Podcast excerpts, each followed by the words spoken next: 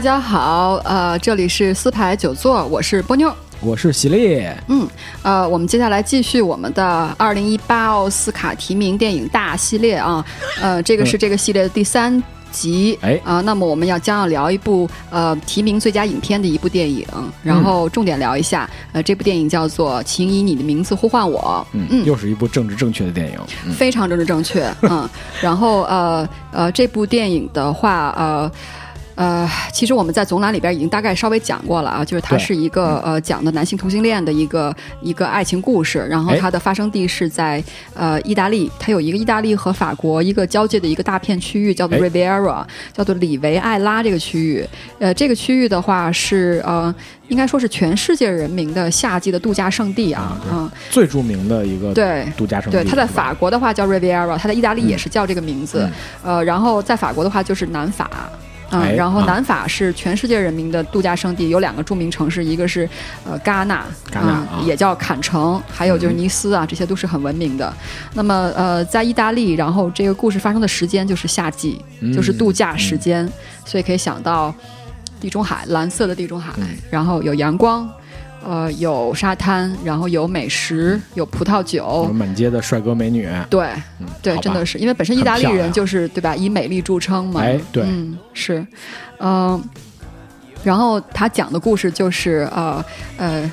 有一家人，这家人是一个呃混血家庭啊，就是。呃，他们本身是一个犹太人啊，但是本身就是、对，本身他是一个混血，有这个法国的血统啊，呃，然后还有呃意大利的血统啊，反正就是一个，还有还有好像还有俄罗斯的血统吧，嗯就这样的一个，然后是一个，而且是知识分子家庭，知识分子犹太人家庭，啊，然后呃，他的爸爸好应该是这个这个做教授的，就是做学术研究的。然后他们一家每年会到意大利去度假。然后呢，这个小孩子是应该是一个呃，就是一个少年的年纪，大概是这样，嗯嗯高中的嗯或者大学初年级的这么一个，应该是高中年纪。然后。呃，在这一年的夏天呢，他爸爸请了一个呃一个成年男性啊 到他嗯到他们这个家呢，呃，一个是度假，一个是帮他做研究，嗯，对于是就是这个，呃，这个小男孩儿，这个就是呃呃 Timothy，呃，就是这个演员啊，Timothy 呃 Chalamet，就是甜茶和这个甜茶啊，对。呃咱们中国的这个呃影友管他叫甜茶，然后还有这个成年的男性，成年男性这个演员其实你也很熟悉啦，啊、他呃比较早期的一个荧幕形象是在社交网络当中饰演那个双胞胎，啊，对吧，记得吧？对对，嗯，呃，于是他们就在这个美丽的地方，在这个美丽的季节呢，发生了一一段美丽的爱情。啊，对，呃，结局当然就没成。结局不嗯。是 happy ending，、迟到的提醒啊，就是我们这儿剧透了，后面都会剧透的。对对。您就就是不想被剧透，就先别听了，有点晚，这话说的嗯。嗯，好，然后呢，这部片呢，呃，总览的时候我提到了一下，就是这部片它的整体风格比较欧片化，它比较像欧洲电影，欧洲欧洲电影，它的呃嗯。镜头语言、演员的表演，还有它的剪辑，我觉得特别是剪辑，嗯。呃，不像好莱坞传统的电影那么的。那么的计算，那么的顺遂，哦那么的那么的完美，它有一些欧洲电影的一些、啊呃不完美的锐利感，我觉得，啊嗯，对，所以它特别像一个欧洲电影。当然，它本身但是这个呃影片的故事发生地也是在欧洲，它当中的演员也相当多的是来自欧洲的演员，导演也是。导演也是对。意。大利导演，对，所以就导致它就是非常浓重的这个欧洲片的风格，我觉得是，嗯，然后呃，它我如果不算是发行制作的话，它其实就是个欧洲电影，我觉得啊，呃，我觉得，因为他讲的也是一个比较纯爱的故事啊，嗯虽然他的这个 ending 不不是那么一个完完满的结局，嗯对，但是我仍然觉得就是他还是很适合情人节看，然后、啊呃。呃，什么人看？我觉得就是喜欢看呃爱情故事的腐男腐女、直男直女都可以以去看。对，还有一类人呢，就是喜欢比较文艺调调的片子，喜欢欧洲文艺调调的片子。嗯还有一类人喜欢旅行风光，对喜欢欧洲、喜欢意大利的人都可以去看。嗯，嗯各有各的看点，是一个啊很好的享受，我觉得我在看这部片，因为正好它是它种子是高清的，嗯，我我是觉得蛮蛮享受。我看完这个片子之后，我就想，哎呀，要去意大利旅个行，住半个月呀，嗯，就就很很有意思。的确是这样对啊，嗯，好，然后这个呃，这个电影的导演啊。他本人呢是一个公开的男性同性恋，对对，然后呃卢卡瓜达尼奥啊，嗯，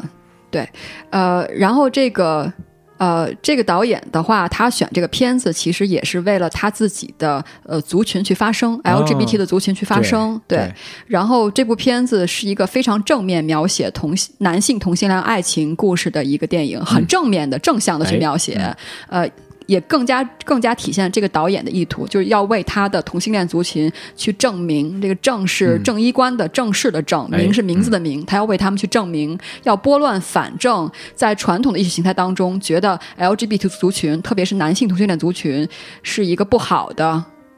一个印象。我觉得这个是他的一个导演的意图。然后，那在电影当中，他真的就是围绕这个中心思想去展示。这个他的意图，一个是他的故事，就是讲的很纯爱。这个故事的发生地也是在一个非常良好的一个非常明媚的一个范围之内，一个一个呃一个客观的地理条件一个发生的。然后同时他在当中呢有大量的呃同性男性同性恋的一些不是隐喻，它是大量的明示。嗯，他用了大量的元素啊，呃，在看到。呃，因为我看在看这个片子之前，我只是知道说它是一个同性男性同性恋电影。哎，然后我看了，我扫了一眼它那个海报，因为海报很明显就是一个美少年，然后还有一个一个男性，两个人这个靠着靠靠在一起，然后我知道这哦，这是一个对，这是一对同男性同性恋爱情的故事。然后于是我就去看了，别的我也就没有再了解。嗯，然后这个电影的正片第一个镜头，也就是在 logo 之外的第一个镜头，嗯，呃。这个镜头还在放这个主要演员的名字呢，哎，还没有进入这个故事内容呢。它的第一个镜头呢是呃一个古代雕像的照片，哎，嗯嗯，他在他放演员名字的这一系列的片头的镜头的时候啊，他都是放了呃就是不同类型的。古代雕像的照片，然后以男性为主，对，呃，我在看到他第一个镜头的时候，他第一个镜头是三三连照，然后拍了一个雕像的侧脸，哎，嗯，然后我就当时我就心里就震了一下，我说哇，他要这个导演要就是要这么这么强烈的，就是这么强烈的告诉你，他就要讲这个故事，嗯，那为什么呢？就是。他这个照片里边的雕像是古希腊呃古罗马风格的雕像，就很古拙的一个雕像。然后这个雕像的这个雕像的作品本身是一个美少年的雕像，对。然后美少年在古希腊的雕像的特征就是没有胡子，嗯，然后面容俊美，嗯，然后身身体是略有点青涩感觉那种身体，就是跟那种强壮肉体是有点不同的，对，这是他的一个特征。然后呃。再往深了讲啊，这个导演真的是为同性恋证明啊，呃，他不光是通过一个美好的故事去正面展示男性同性恋之间的这个感情啊，他更加从历史的维度。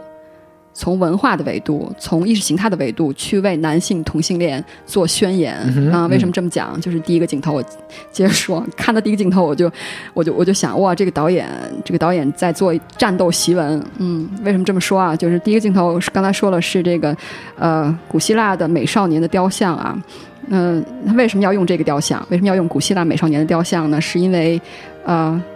男性同性恋的爱情呢，在古代希腊是。主流意识形态的爱情，嗯嗯，古希腊人认为只有男性之间的爱情才是真正的爱情，男性和女性之间只是为了繁衍下一代。嗯，对对。然后古希腊文明的话，呃，其实我们谈到古希腊就要说到雅典嘛。然后这个男性同性恋的这个爱呢，在雅典呢叫做正当的爱。这个古希腊文当中我们可以佐证啊，它的这个名字叫做 pederastia，然后它指的就是一个。男孩一个少年和一个成年的公民之间的这段感情，这是一个一个一个名字。然后这个 pederastia 是现代英语当中的呃 pederasty 的一个词词一个词根，对对对对，嗯，所以你可以看到同一宇宙下不同时间轴的话，他对同一个事情的看法是不一样的。现代就看成了是对这个东西的解释，其实意义是很负面的，不同了，对吧？但是在古希腊的时候，古希腊其实也是。呃，应该是世界文明的就最起源的那个点，我们我们可以这么说啊，就是西方当然是西方文明了，但是现在整个现代文明 其实以西方文明为主导嘛，对。然后在那个时候，这个是一个正当之爱，嗯，呃，那么这个这个什么叫正当之爱？稍微说一下啊，就是在这个古希腊雅典城邦时代呢，他们是就是有这样的一个呃爱人关系的组合，它它的组合的这个构成就是两个人，一个是一个未成年的少年和一个成年的公民，哎啊，呃。这个古希腊时代，他们怎么定义成那个公民啊？就是首先你必须要是男性，女性不是公民，哦而且你是一个呃身体健康的，然后你是一个成年的男性，他有三个必备条件成为公民。嗯然后，那么呃，什么叫成年男性啊？就是我从雕塑上特别明显，就是须须。啊，有胡子你，所有看到的古希腊、甚至古罗马时，就古希腊时代的雕像的话，只要是有胡子的，都是成年的男性。代表成年然后男性啊只要没胡子的都是少年男，就都是少年对对对，这是一个很明显的一个标志。OK，然后。呃，这种关系下，源于这个古希腊时代的先贤们啊，他们就是已经把这个整个的呃社会体制，甚至是政治体制想得非常的完完善了，非常的完善的一个、一个一个体系。为什么是这么说呢？就是他们当时是认为呢，作为一个自然人，你在成长过程当中，你的人生当中呢，有两类人对你人生当中。呃，影响最大这两类人呢，一个是你思想的启蒙者，一个是你身体的启蒙者。啊对，呃，然后当这两类人群合一，那么将对一个自然人的人生轨迹或者他的人生记忆当中留下最不可磨灭的那个印象，明白？嗯嗯对，所以在这个 Paderastia 这段关系当中，他们就是一个美少年加一个成年加一个公民，这个公民呢，啊嗯是他就是这个美少年的思想启蒙者和他的身体启蒙者。哦对，这样，所以这是一个完美的那个组合，是吧？对，所以你就看，就是在呃古希腊这个时代，他们就把所谓的这种呃审美的取向，还有这种身体的情欲的取向，嗯。还有和整个的社会的架构和政治的架构绑在一起了。哎。对，所以它就组合成了一套完美的一个统治方法，我觉得是对对对对。然后这个，嗯、如果我们说穿越啊，回到呃雅典城邦时代的话，你会在路上看到，就是就是大量的就是男性这种男组合男性对，啊然后呃你会看到呃成年的公民去追求美少年，哦对，然后甚至为了美少年大打出手，因为哦就因为对吧？啊物资稀缺，美少年还是少数。如果是美少年的话，大家肯定要去争抢。对，这个真就是意识形态范畴和这个整个社会审美的一个问题啊。时代不同，也有不同的那个观点。但是古希腊的这个组合在就在现代，我觉得就变成一个不太恰当的事情，不合。法了吧？应对，该就是变成不合合法的事情，所以我们其实在这儿也只是给大家解读一个知识啊，对因为我觉得这个就即使是那个男同性恋，我觉得也是成年的事儿了，啊当然当然没有关系，当然，啊当然，对，呃，说这些东西其实是要解释，就是说这个电影，这个导演，这个导演心机很深，是是对没错，他他从这个电影的第一个镜头他就不浪费，他就用，呃，就是西方文明最起源的那个东西啊，去为呃男性同性恋族群去背书，对对这个是一个非常非常重的心机，找一你知道个东西去论证这件事儿，就在啊就是就是呃 pederastia 这种方式，你知道在古希腊是一个就是呃。他们有一个地方叫做 Agora，就是在呃雅典城邦的一个中心的一个就一个大空场，嗯在那个大空场，呃，竖着一对儿一大概一人半高、两人两人高的，就是一对儿雕像。那个雕像是一个公民，就是一个有胡子的成年男人和一个少年，就是没有、哦没有胡须的一个青色身体。他们两个是呃雅典城邦民主制度的建立者。啊，对，他们是作为这种英雄，像英雄纪念碑一样树立在那个地方。然后在这个 Agora 的这个就就雅典市区、雅典街道上，你会看到就是。就是少年，还有他们的家长，在他周围作为他的保护者，因为有很多人来追求他，对，然后家长要把这些人赶走，啊然后嗯，然后经过这些人的，就是在家长面前展示他们的身体和他们的智慧啊然后得到家长认可之后，然后当然也是竞争出来的啊，就是互相要要打嘛，嗯，然后竞争出来之后，然后他就被这个少年的家家庭去供养，然后同时对这个少年进行思想和身体的启蒙，是这样。嗯呃，然后包括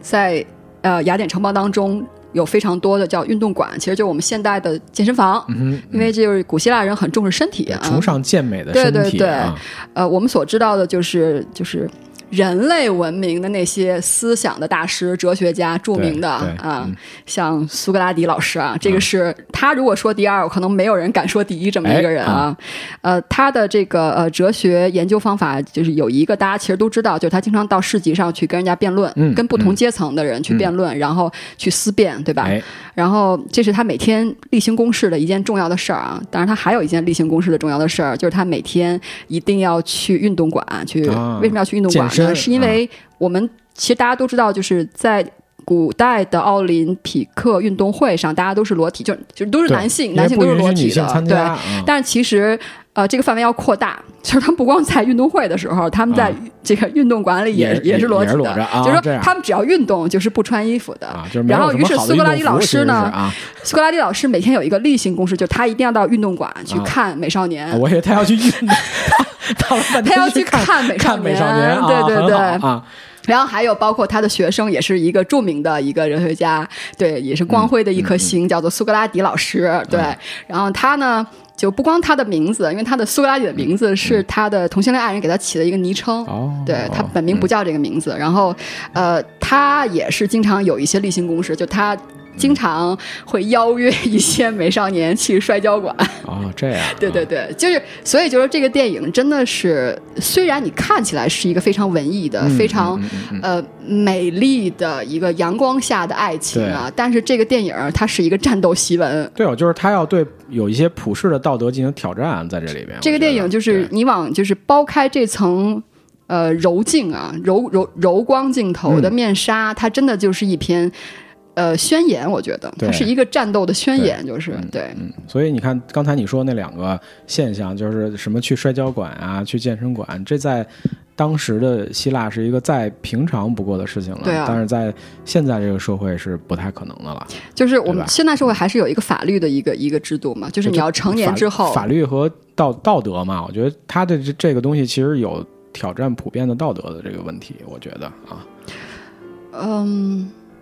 我觉得还是要成年，成年，然后还有就是双方意向吧，对啊，就是我觉得。所以我说这个电影，就是你说这个电影野心之大，我也觉得确实是这样。对啊，就是心机很深、啊，挑战全世界嘛，说白了就是，就说说句简单的，就这样啊。，呃不不不，我不觉得他是挑，他是他是挑战全世界。我觉得他就是为了为了同性恋族群、男性同性恋族群去做背书和做证明，就把这个名头要正出来，要掰过来。对，因为普普遍的认知是不好的，是丑恶的，是阴暗的，对吧？呃，是禁忌的，对对对。主要是禁忌的，我觉得到不好的、丑恶的这个，因为禁忌，所以产生扭曲的想法扭曲的认知对我觉得是、对。但是他就是，而且他不光是这一个镜头啊，他他其实这第一个镜头，他在电影的中后部，他有一个解释，就是、啊呃，这个。这个小男主和这个大男主，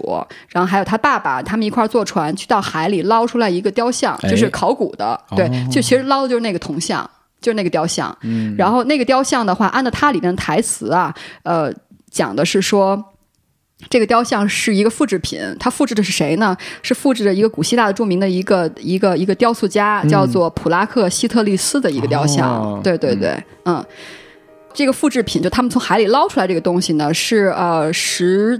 对，十九世纪初有一个公爵送给他同性恋爱人的一个礼物，哦。嗯，对，然后只是传沉了，就沉在海里了，对所以这个就是前后呼应上了，对，对，此外还没有，还继续啊继续延伸刚才咱们说的这个啊。Pederasty 啊，这个呃思想启蒙和身体启蒙嗯。啊，就是它当中呢，这个电影当中呢还有一本书特别说了这个书，这个书叫《宇宙的残片》，哦嗯。宇宙残片搜一下就知道，这叫赫拉克利特，嗯。这是一个著名的古希腊哲学家啊。这个哲学家，中国咱们中国人对他非常熟悉，因为他有一句非常著名的话嗯是说：“人不能两次走进同一条河流。”对，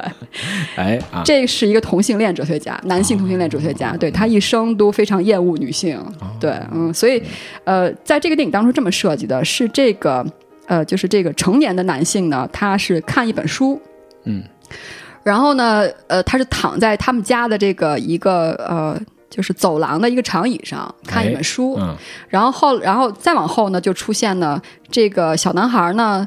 在这个长椅上发现了这本书，哦然后把这本书打开去看。我觉得它的指向性比较明确，就是一个还是为同性恋去继续加强第一个镜头，嗯影片第一个镜头那个背书，还有一个是强调一个思想的启蒙。对对吧？对因为我们两个同读同样一本书，其实就暗示了这个思想的启蒙。是嗯对。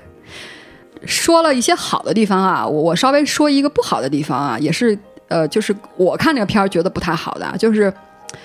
我觉得这个片子啊，它的这些植入的这些背书的点啊、依据啊，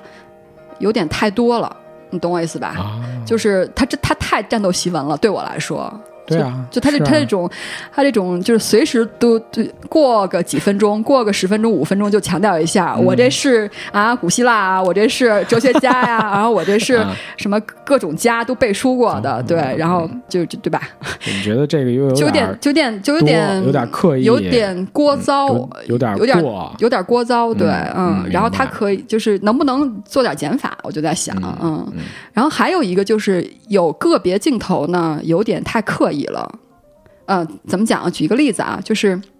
是做作还是刻意？刻意，啊有点太，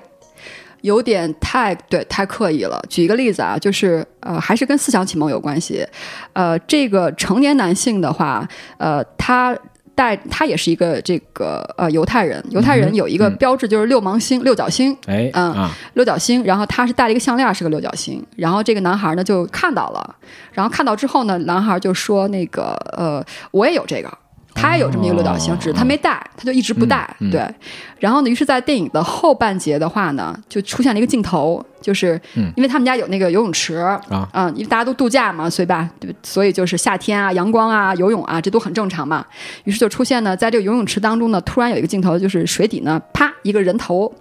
冒上来，就是这个美少年的这个人头，甜茶这个脑袋。然后同时呢，因为他这么从水底一跳出来呢，他有一个项链就从水里翻出来了。嗯嗯，这个项链是一个金色的项链，这个水是绿色的，哦。有一个非常强烈的色彩对比，而且镜头呢，因为甜茶跳出水面这个镜头是一个动态的展示，嗯。所以在这个镜头当中非常的明显，你就会看到六芒星从这个美少年的身上跳到水面，哦跳到他嘴上去，嗯。这是一个特别特别强的一个明示，我觉得是，是呃，又是是。一个思想启蒙。对，然后同时就是，呃，又给给的镜头怎么这么足？你就你就在想，对，你就能不能做点减法，以及把把这种东西做得更更细节一点？我觉得观众再留一点空间啊。对对对，我觉得就是相对说弱点吧，就是可以有一些鸡蛋里挑点挑点小骨头吧，我觉得是。好吧，对好，然后呃，这个戏，呃，作为直男直女的话，就喜欢看爱情片儿的可以看啊。就是作为直男直男的话，不太喜欢看爱情片儿，我觉得也可以看。为什么呢？因为这个电影的这个小男孩这个妈妈长得特别像莫妮卡贝鲁奇，好吧，你为了这个去看呀，有点儿 我只能硬找一些理由啊。对，然后这个。电影是一个原著改编啊，这个我稍微说一下这个原著。这个原著的话，就是呃，这个原著的结尾跟电影是不一样的。这个电影，哦呃，这个电影的结尾也是我觉得特别高道的一个地方，是给这个电影加分。这个电影结尾是什么呢？就是呃，因为这两个人年龄差太多，嗯，然后呢又是远距离恋爱，哎，这个男的是美国人。哦啊，他等于是远渡重洋过来休假的，对啊，嗯然后这个前途未知，所以俩人肯定成不了。是然后最后果然就没成。于是呢，在这个电影的结尾呢，是这个小男孩呢接到了一个长途电话，嗯啊，是那个成年男子从美国打过来的一个长途电话，嗯然后他打这个电话给这个男孩呢，告诉这个男孩自己订婚了。啊，对，然后最后一个镜头是这样：小男孩呢，就是挂了这个电话之后呢，就走到这个嗯叫什么客厅，就是、嗯就是就是餐厅，对，坐在餐厅的地毯上，然后就是就看着镜头，然后就开始哭流流泪，嗯默默的流泪。嗯非常高道的是呢，背后呢是一个是一个远景，是一个模糊的餐桌，嗯然后出现了两个模糊的人影，这两个人是这个小男孩的妈妈和他们家的女佣人，他们在布置餐桌，因为该吃晚饭了。啊，这个镜头，我觉得这这一这就这一段戏，我觉得特别高道，就是，呃，他告诉你，就是爱情虽然没有了，但是生活还在继续。我觉得这个特这个镜头非常的高道而且他用这一。个镜头隔离了这个主角和那个他的这个生活空间啊，他也能表达出这个主角之孤独。呃，其实我觉得啊，这种不如意的爱情永远都非常的凄美。如果一定都是 happy ending 的话，那我觉得这个故事就没什么意思了。嗯，啊，你就体会不出这个这个爱的力量，还有、这个、悲剧比喜剧更深刻嘛，对，要深刻嗯的多，而且还有这这个这个族群的孤独感，你明白我的意思吧？嗯，老实说，这部电影呢，对于这个族群的孤独感呢，其实是从正面去写的。嗯这部电影其实看完之后，你不，你，呃，嗯，呃，是这样，就是孤独，不不不不不 是这样，是这样。这个电影展示了两，就是两类两类态度。嗯他是通过这个小男主和这个成年男性这对恋人，呃，他们所受到的不同的待遇，表现了这个社会，我觉得是表现这个社会对于呃男性同性恋族群的两种不同的态度嗯啊。嗯嗯，呃，这个成年男子他就在戏这个电影当中，他就提到他爸爸对他的一个态度，哎，就完全是不同意，嗯就恨不得你要怎么怎么着，我就杀了你这个态度。哦对也导致这个男孩回到美国之后，就是就是订婚结婚了，包括原著当中他最后有孩子。然后这个小男孩呢，在电影当中的话呢，是这也是一个呃，在电影的后半部，就是当他这个爱情没有了之后，他爸爸和他讲了一段话，就是在他那个餐在那个餐厅地毯上看镜头之前有这么一段戏，然后他爸爸给他讲了一段话，总体意思呢。就是安慰他的孩子，同时呢，通过这段话当中可以看得出来，他爸爸以前也有这么一段恋爱，哦。只是最后他爸爸就是没有没有继续就是追追求这条路，然后而呃随了主流，然后遇到他妈妈，然后生了他，这个意思。真。是这一下让我想起了两个电影啊，一个是 一个是那个著名的美国大美人儿啊，还有一个就是那个李安导演《喜宴》，但是不多说了啊，因为再展开解读的话会时间很长，行，好吧？好，那就这样。然后我们下一集应该还是再继续再推呃一几部，对，对，应该还在继续这个系列。嗯，好吧，我们下期再见，好，拜拜。拜拜。Is it a video for the love, for laughter I flew up to your arms? Is it a video? Is it a video? Is it a video?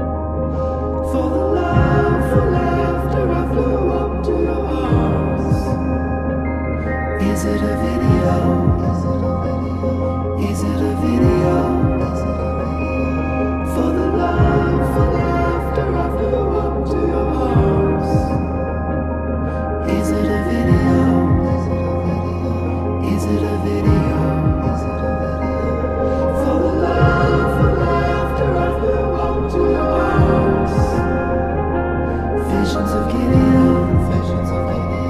visions of Gideon,